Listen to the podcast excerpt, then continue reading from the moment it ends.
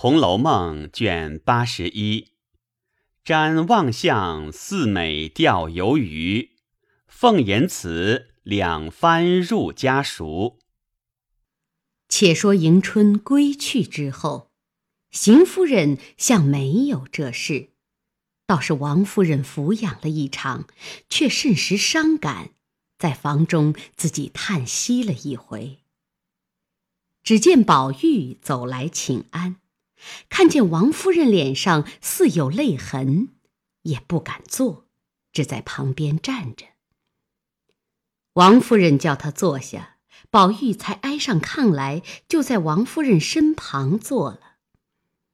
王夫人见他呆呆的瞅着，似有欲言不言的光景，便道：“你又为什么这样呆呆的？”宝玉道。并不为什么，只是昨儿听见二姐姐这种光景，我实在替她受不得。虽不敢告诉老太太，却这两夜只是睡不着。我想咱们这样人家的姑娘，哪里受得这样的委屈？况且二姐姐是个最懦弱的人，向来不会和人拌嘴，偏偏的遇见这样没人心的东西，竟一点不知道。女人的苦处，说着几乎滴下泪来。王夫人道：“这也是没法的事儿。俗语说的，嫁出去的女孩泼出去的水，叫我能怎么样呢？”宝玉道：“我昨夜里倒想了一个主意，咱们索性回明了老太太，把二姐姐接回来。”还叫他紫灵洲住着，仍旧我们姐妹弟兄们一块吃一块玩儿，省得受孙家那混账行子的气。等他来接，咱们硬不叫他去，由他接一百回，咱们留一百回，只说是老太太的主意，这个岂不好呢？王夫人听了，又好笑又好恼，说道。你又发了呆气了，混说的是什么？大凡做了女孩，终究是要出门子的，嫁到人家去，娘家哪里顾的？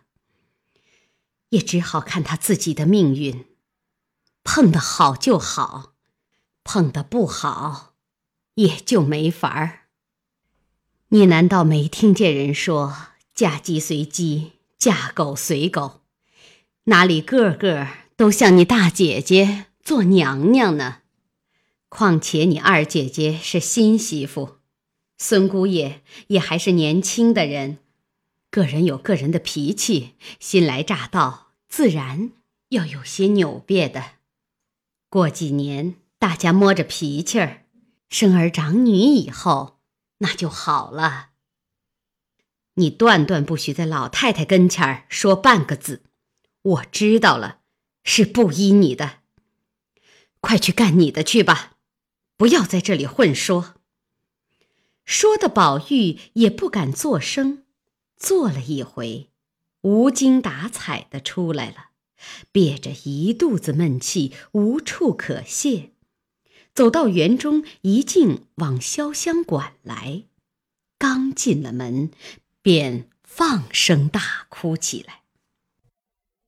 黛玉正在梳洗才毕，见宝玉这个光景，倒吓了一跳，问：“是怎么了？和谁怄了气了？”连问几声，宝玉低着头伏在桌子上，呜呜咽咽，哭得说不出话来。黛玉便在椅子上怔怔的瞅着他。一会子问道：“到底是别人和你怄了气了，还是我得罪了你呢？”宝玉摇手道：“都不是，都不是。”黛玉道：“那么着，为什么这么伤起心来？”宝玉道：“我只想着，咱们大家越早些死的越好。”活着，真真没有趣儿。黛玉听了这话，更觉惊讶，道：“这是什么话？你真正发了疯了不成？”宝玉道：“也并不是我发疯，我告诉你，你也不能不伤心。前儿二姐姐回来的样子和那些话，你也都听见看见了。我想，人到了大的时候，为什么要嫁？嫁出去，受人家这般苦楚。还记得咱们初结海棠社的时候，大家吟诗做东道，那时候。”何等热闹！如今宝姐姐家去了，连香菱也不能过来。二姐姐又出了门子了，几个知心知意的人都不在一处，弄得这样光景。我原打算去告诉老太太接二姐姐回来，谁知太太不依，倒说我呆混说，我又不敢言语。这不多几时。你瞧瞧，园中光景已经大变了。若再过几年，又不知怎么样了。故此，越想不由人不心里难受起来。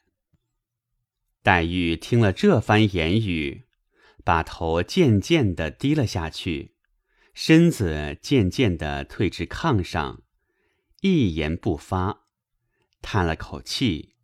便向里躺下去了。紫娟刚拿进茶来，见他两个这样，正在纳闷，只见袭人来了，进来看见宝玉，便道：“二爷在这里呢吗？老太太那里叫呢？我估量着二爷就是在这里。”黛玉听见是袭人，便欠身起来让座。黛玉的两个眼圈已经哭得通红了，宝玉看见，道：“妹妹，我刚才说的不过是些呆话，你也不用伤心。你要想我的话时，身子更要保重才好。你歇歇吧，老太太那边叫我，我看看去就来。”说着，往外走了。袭人巧问黛玉道：“你两个人又为什么？”黛玉道：“他为他二姐姐伤心。我是刚才眼睛发痒，揉的，并不为什么。”袭人也不言语，忙跟了宝玉出来，各自散了。宝玉来到贾母那边。贾母却已经歇晌，只得回到怡红院。到了午后，宝玉睡了中觉起来，甚觉无聊，随手拿了一本书看。袭人见他看书，忙去沏茶伺候。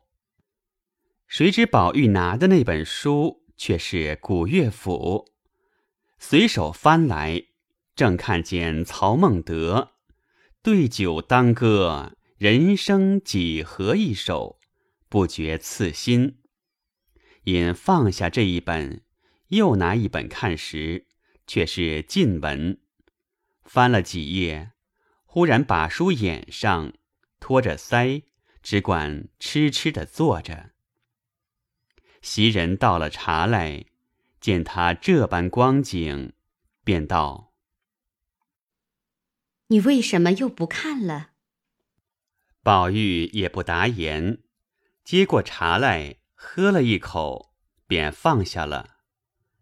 袭人一时摸不着头脑，也只管站在旁边，呆呆的看着他。忽见宝玉站起来，嘴里咕咕哝哝的说道：“好一个放浪形骸之外。”袭人听了，又好笑，又不敢问他，只得劝道：“你若不爱看这些书，不如还到园里逛逛，也省得闷出毛病来。”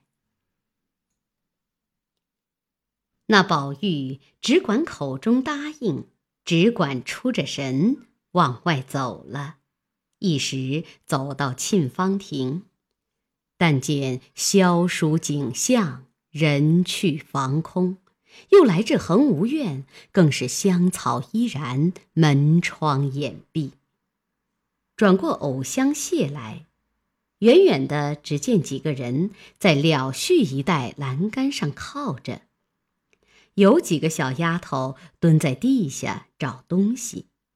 宝玉轻轻的走在假山背后听着，只听一个说道：“看他浮上来不浮上来？”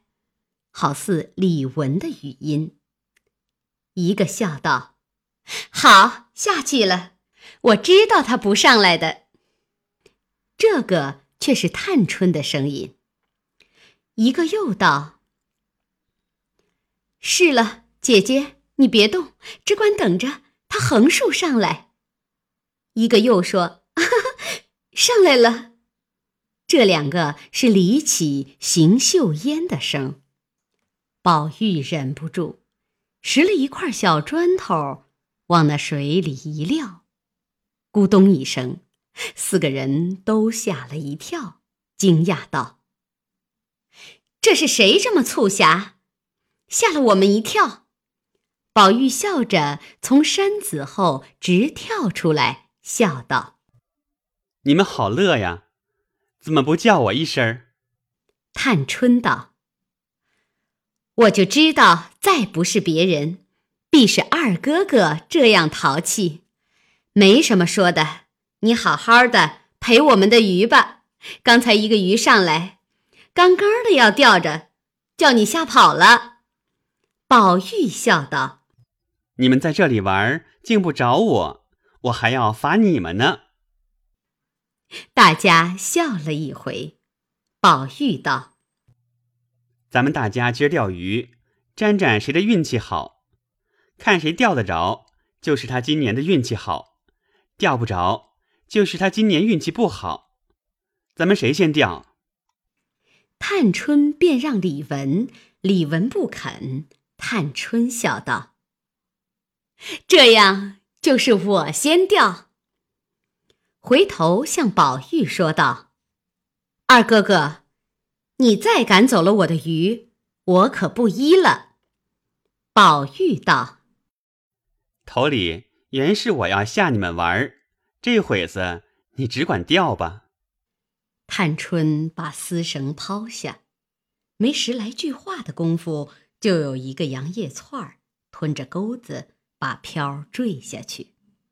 探春把竿一挑，往地上一撩，却是活蹦的。世叔在满地上乱抓，两手捧着，搁在小瓷坛内，清水养着。探春把钓竿递与李文，李文也把钓竿垂下，但觉丝儿一动，忙挑起来，却是个空钩子。又垂下去半晌，钩丝一动，又挑起来，还是空钩子。李文把那钩子拿上来一瞧，原来往里钩了。李文笑道：“怪不得钓不着。”忙叫素云把钩子敲好了，换上新虫子，上边贴好了围片儿。垂下去一会儿，见围片直沉下去，急忙提起来，倒是一个二寸长的系官儿。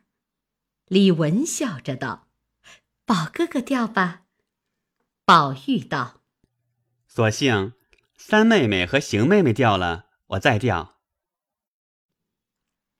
秀烟却不答言，只见李绮道：“宝哥哥先钓吧。”说着，水面上起了一个泡。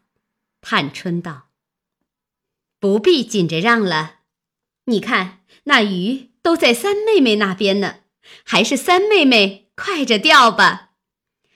李绮笑着接了钓竿，果然沉下去就钓了一个，然后秀烟也钓着了一个，遂将杆子仍旧递给探春，探春才递与宝玉。宝玉道：“我是要做姜太公的。”便走下石矶，坐在池边钓起来。岂知那水里的鱼看见人影，都躲到别处去了。宝玉抡着钓竿，等了半天，那钓丝儿动也不动。刚有一个鱼儿在水边吐沫，宝玉把杆子一晃，又吓走了。急得宝玉道：“我最是个性儿急的人，他偏性儿慢，这可怎么样呢？好圆儿，快来吧，你也成全成全我呢。”说的四个人都笑了。一言未了，只见吊丝微微一动。宝玉喜得满怀，用力往上一兜，把钓竿往石上一碰，折作两段，丝也震断了，钩子也不知往哪里去了。众人越发笑起来。探春道：“哈哈哈，再没见像你这样鲁人。”正说着，只见麝月慌慌张张的跑来说：“二爷，老太太醒了。”叫你快去呢！五个人都吓了一跳。探春便问麝月道：“老太太叫二爷什么事？”麝月道：“我也不知道，就只听见说是什么闹破了，叫宝玉来问，还要叫琏二奶奶一块儿查问呢。”吓得宝玉发了一回呆，说道。不知又是哪个丫头遭了瘟了？探春道：“不知是什么事，二哥哥，你快去，有什么信儿，先叫麝月来告诉我们一声。”说着，便同李文、李绮、秀烟走。